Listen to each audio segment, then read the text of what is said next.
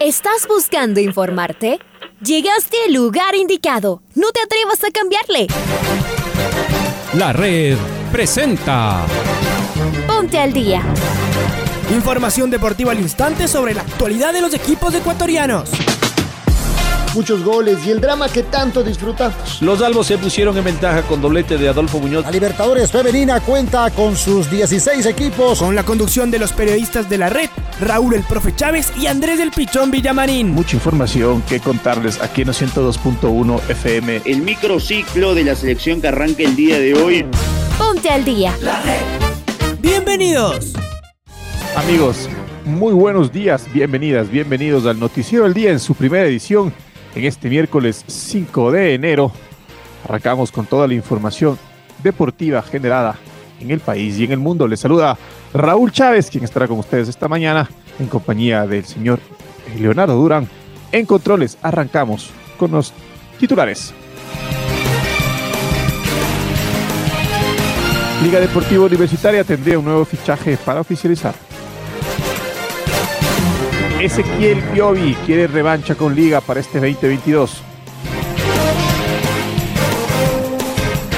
Aaron Rodríguez jugaría en el exterior. Marco Carrasco llegaría a la Universidad Católica como nuevo refuerzo. Expectativa en los hinchas de la Universidad de Chile generó la llegada de Hernán Galíndez. Sebastián Guayasamín llegó a un quinto puesto en su categoría en el Rally Dakar.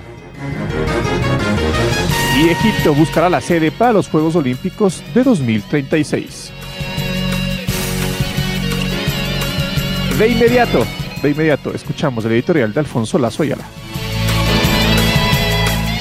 el año futbolero ya está en marcha. Los chequeos médicos comienzan y ese es el primer paso en la pretemporada. Los jugadores llegan de afuera y lo propio hacen los cuerpos técnicos. Empieza la hora de armar los rompecabezas, en algunos casos, y las certezas en otros. Aquí una reseña de los cuatro clubes quiteños y afines. El campeón ecuatoriano casi no mueve su plantel. No renovó a José Angulo y en su lugar lo trae a un experimentado, Jaime Layoya Yoví. Como finalmente decidió invertir en el vikingo Bauman, mantiene al goleador del torneo y así se ilusiona en este año. También compró el contrato de Junior Sornosa, clave en la parte final, y prácticamente sostiene el equipo que dio la vuelta en el Capuel. Los otros que no se quedaron fueron los experimentados Chiqui Guerrero y Cachorro Romera, que ya tenían poca participación. También se fue Anthony Landazuri, quien sí fue parte activa del título, pero en cambio llegaron William Vargas y Dani Cabezas, de muy buena temporada 2021. Está por salir Brian García y entonces buscarían un último refuerzo. Equipazo, parte como favorito. Liga va armando su plantel con cuidado, lejos del ruido que muchos de sus hinchas preferirían. No renovó con tres de sus extranjeros, Villarroel, Caprof y Amarilla. Jordi Alcíbar había ya firmado su salida. También quedaron fuera Pedro Pablo Perlaza y Anderson Ordóñez. Además que Marcos Caicedo no regresa ya al equipo. Por ahora confirmó al Pollo López como lateral, Sai Romero como zaguero central, el centro delantero Tomás Molina y el media punta Michael Hoyos. Todavía le falta confirmar el arquero y el volante ofensivo sería Santiago Vera. Tendrá varios jugadores jóvenes, a quienes ya miramos crecer la temporada pasada. En Aucas se baraja y se vuelve a repartir. Llegan muchos, se van otros tantos. Las buenas noticias tienen que ver con la renovación de su crack Víctor Figueroa, nuevamente figura el año anterior, y la permanencia del centro delantero Francisco Fidrisewski. Después sumó muchos nombres donde se destacan los centrales Luis Romero y el haitiano Ricardo Ade, los dos con buena temporada en el Mushugruna. Lo que sigue dando vueltas es por qué se dejó ir a Lucho Romero. Para Diego Armas puede ser una gran oportunidad de revancha futbolera en el ídolo capitalino. La Chato Leí aseguró a su director técnico y está a la espera de confirmar la presencia de una de las grandes figuras del año pasado, Lisandro Alzugaray. Siguen la búsqueda de los reemplazos para sus centros delanteros, que en cambio no funcionaron el año pasado. De todas formas, apostará por un equipo algo más joven con un presupuesto inferior. Todavía sumará refuerzos en estos días. La pretemporada en marcha, los equipos se arman y buscan ilusionar. Ya nos empieza a faltar el fútbol que más nos gusta a través de la red Claro en nuestros 25 años.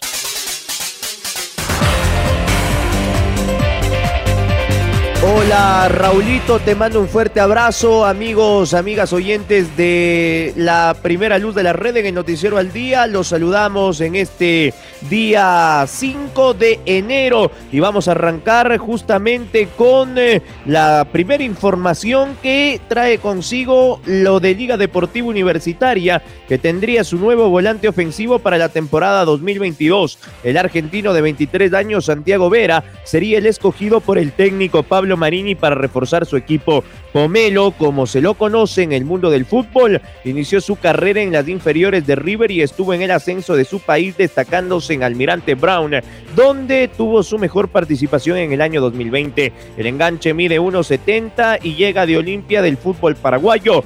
Eh, confirmábamos esta noticia en la barra de la tribuna, además de, de, manifestar que Vera sería pedido expreso del técnico Pablo Marini. Como lo decía Alfonso, Vera sería el quinto jugador nuevo que llega para este 2022 junto a Said Romero, que ayer se realizó eh, la prueba PCR, llegó al país, Tomás Molina, que llega el día de mañana a Quito, Michael Hoyos, que el día de hoy se hará también los chequeos médicos, y el Pollo López. Por ahora son los eh, jugadores que han sido confirmados por Liga Deportiva Universitaria. Hoy a la tarde finalmente Liga entrenará después de nuevos protocolos donde los jugadores no podrán llegar vestidos de, eh, de forma informal al complejo de Pomaski, tendrán que llegar con ropa de entrenamiento, está prohibido el bañarse de igual manera en el camerino, todo para precautelar el tema de la salud debido al rebrote de casos de COVID-19. Así que el Pomelo Vera podría ser el nuevo jugador de liga y estará por oficializarse en las próximas horas. Fuerte abrazo, fuerte abrazo para Andrés. Es momento de escuchar a Ezequiel Piovi, el volante de Liga Deportiva Universitaria, con un buen 2020. Habló ayer en Cóndor Voces y Oídos del Deporte y habló. Escuchemos esta parte que habló sobre la hinchada. Tenemos que tomar eh, esa, esa presión que ejerce la, la hinchada y tratar de, de poder eh, volver a jugar una final este año, vol, volver a darle un título al club, que, que es lo que, lo que todos queremos como objetivo principal, eh, y, poder darle la alegría a la gente que, que, este año no, no, pudimos darle, eh, pero obviamente se entiende su, su exigencia por el, por el club donde estamos.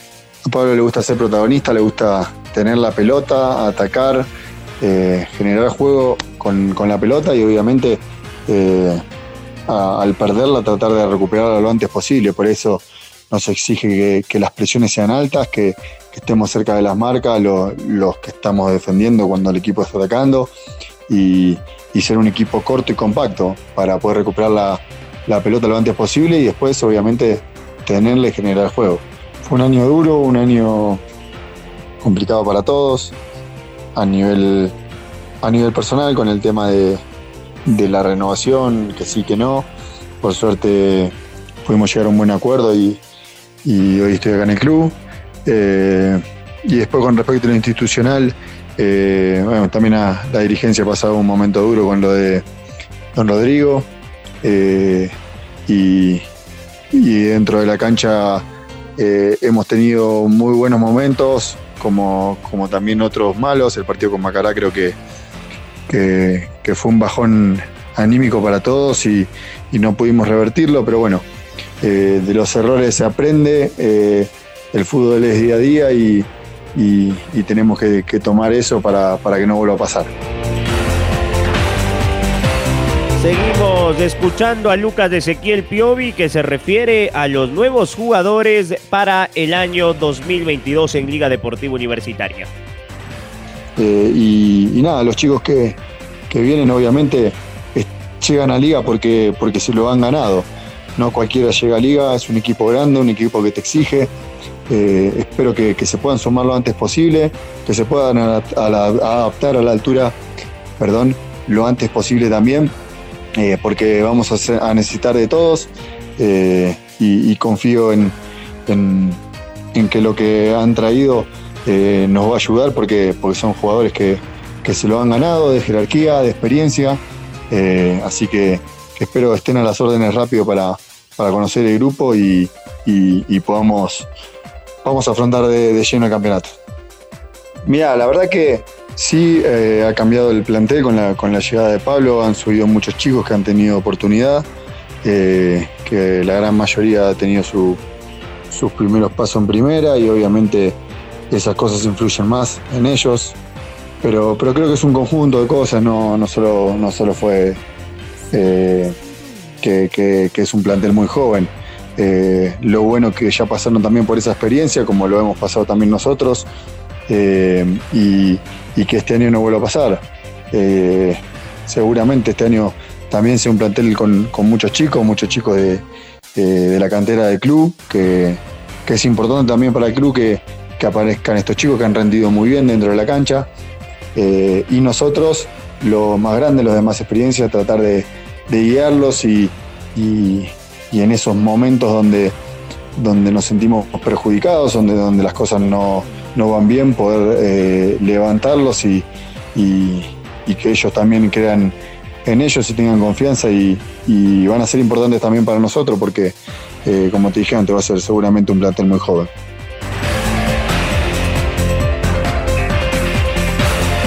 estamos, estamos en línea con Maite Montaro, nuestra compañera que nos va a dar contar los detalles, porque Universidad Católica inicia los chequeos médicos y trabajos de pretemporada este fin de semana. Entre las novedades está la contratación de un nuevo lateral. Se trata de Marco Carrasco, quien jugó en el 2021 en Mushuruna. May, ¿cómo estás? Buen día. ¿Qué tal compañeros? Un fuerte abrazo para ustedes. Continuamos con novedades de los diferentes equipos que ya están iniciando los chequeos médicos, las pretemporadas y preparando todos los detalles para lo que será este 2022 la Liga Pro y muchos de los equipos que tienen tanto Copa Libertadores y Copa Sudamericana. Una eh, de las plantillas que va a tener participación internacional es la Universidad Católica. Como información, su pretemporada va a arrancar este sábado con los primeros chequeos médicos, las pruebas PCR y también de sangre.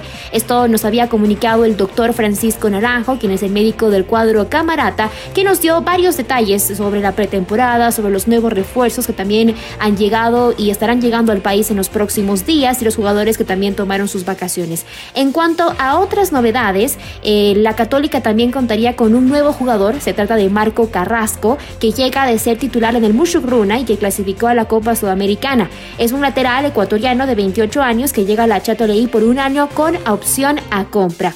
Tras eh, la salida del Pollo López a Liga Deportiva Universitaria, Marco Carrasco sería su reemplazante como información que les podemos compartir. La Católica se sigue alistando, eh, tiene obviamente a, su director técnico Rondelli que se va a quedar a cargo del equipo también después de la salida eh, de Santiago Escobar al año anterior y demás jugadores que son parte de la plantilla y otros que han tenido que salir o llegan por diferentes circunstancias. Regreso con ustedes compañeros con más información. Un fuerte abrazo. Otro abrazo, Maite, y vamos a escuchar al flamante arquero de la Universidad de Chile, el eh, argentino ecuatoriano Hernán Galíndez, quien ha generado mucha expectativa en los hinchas del equipo de la Universidad de Chile para este año. Acá las declaraciones del guardameta. Hola, soy Hernán Galíndez y bueno, ya oficialmente puedo agradecer tanto a la dirigencia, cuerpo técnico, compañeros y a toda la hinchada por ya poder ser parte de esta gran institución. Espero dar lo mejor de mí. Estoy acá para trascender, para que este 2022 sea un gran año para toda la U de Chile. Hay que esperar el apoyo, como siempre, de la hinchada, que sé que es una de las más grandes del país. Así que esperamos que la U de Chile sea uno de los equipos que más alto esté en este campeonato. Un abrazo grande y vamos la U.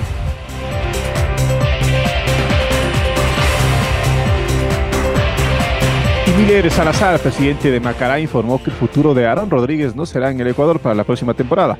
Según el directivo, se espera concretar en esa semana la vinculación del extremo del Macará a un equipo del exterior. No se reveló ni el país ni el nombre del club. Carlos Edwin Salas nos amplía la información. Chaca, buen día. Saludos cordiales amigos oyentes. Gracias compañeros.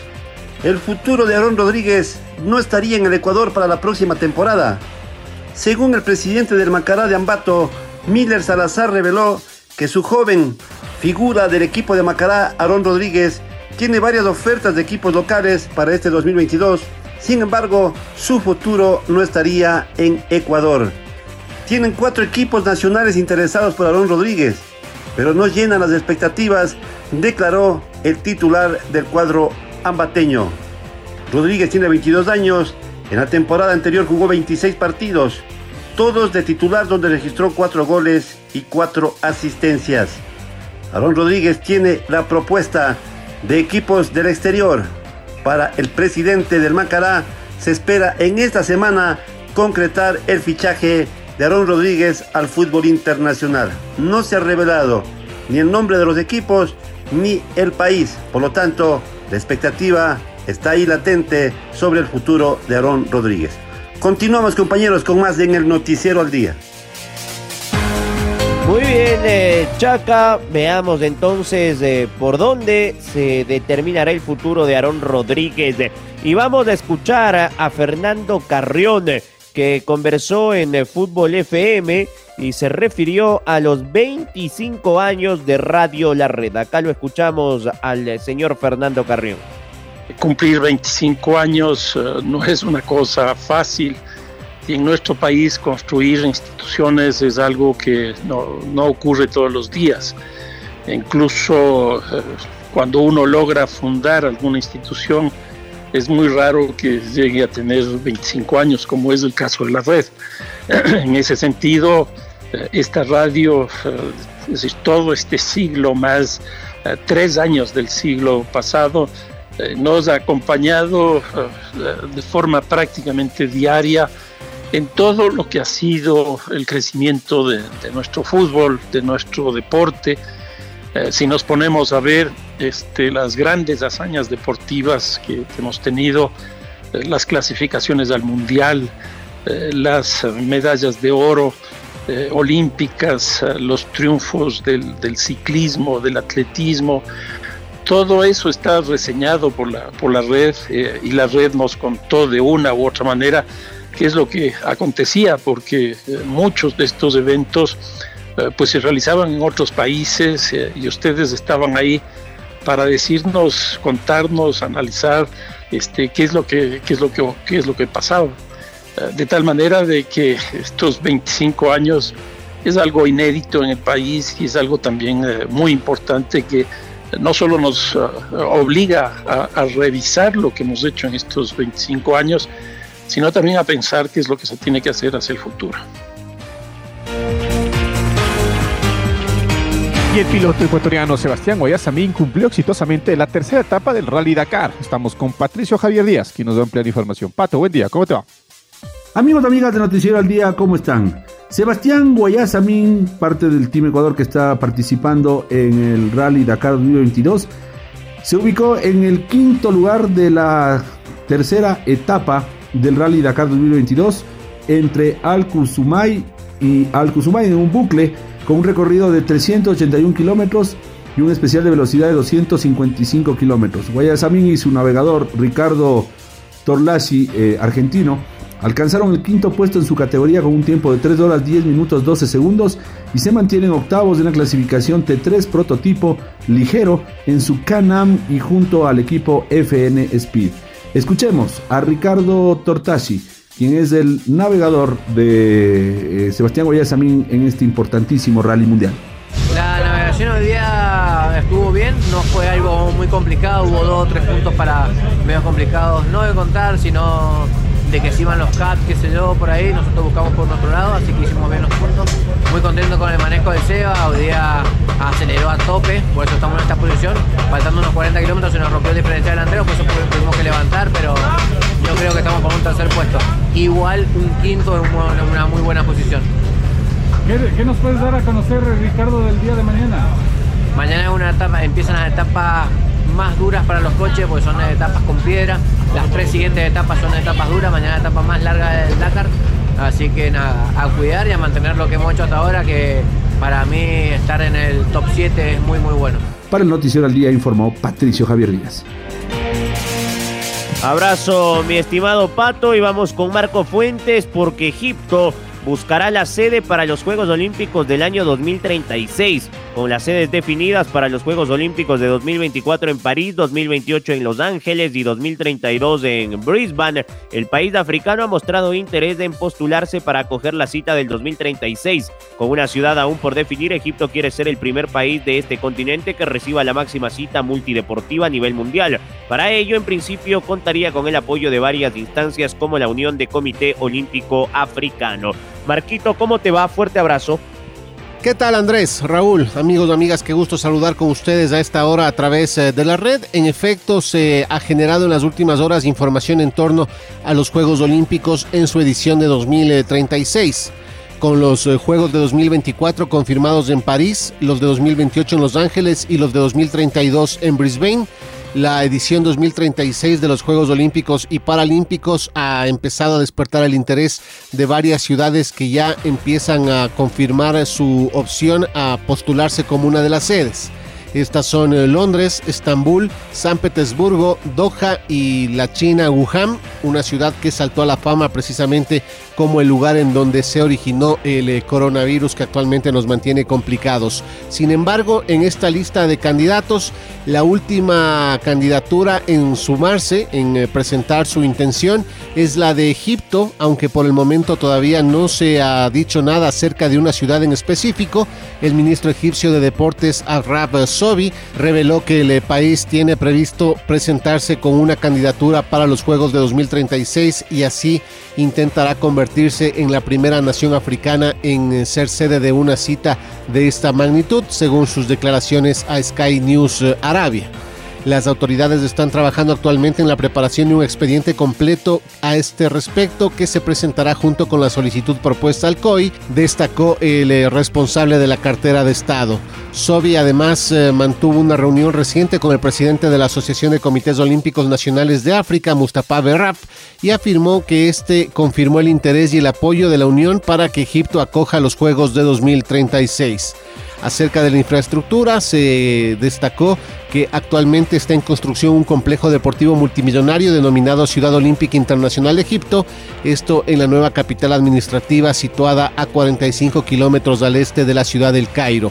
Por su parte, el presidente del COI, Thomas Bach, habló anteriormente de su voluntad de que las naciones africanas presenten una candidatura a los Juegos, ya que sigue siendo el único continente que todavía no albergó una cita de este corte y de esta importancia. Esto es lo que les eh, tenemos que informar a esta hora a través eh, de la red. Amigos y amigas, una excelente jornada. Un abrazo grande para todos. Los invitamos a que sigan en nuestra sintonía.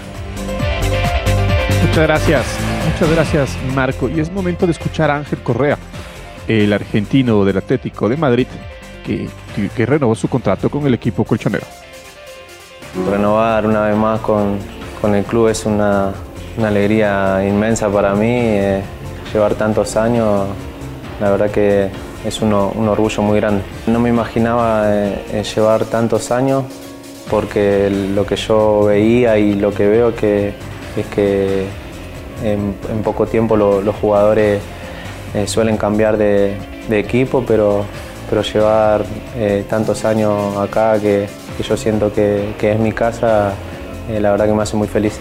Siempre me, me, supone dar muchísimo más.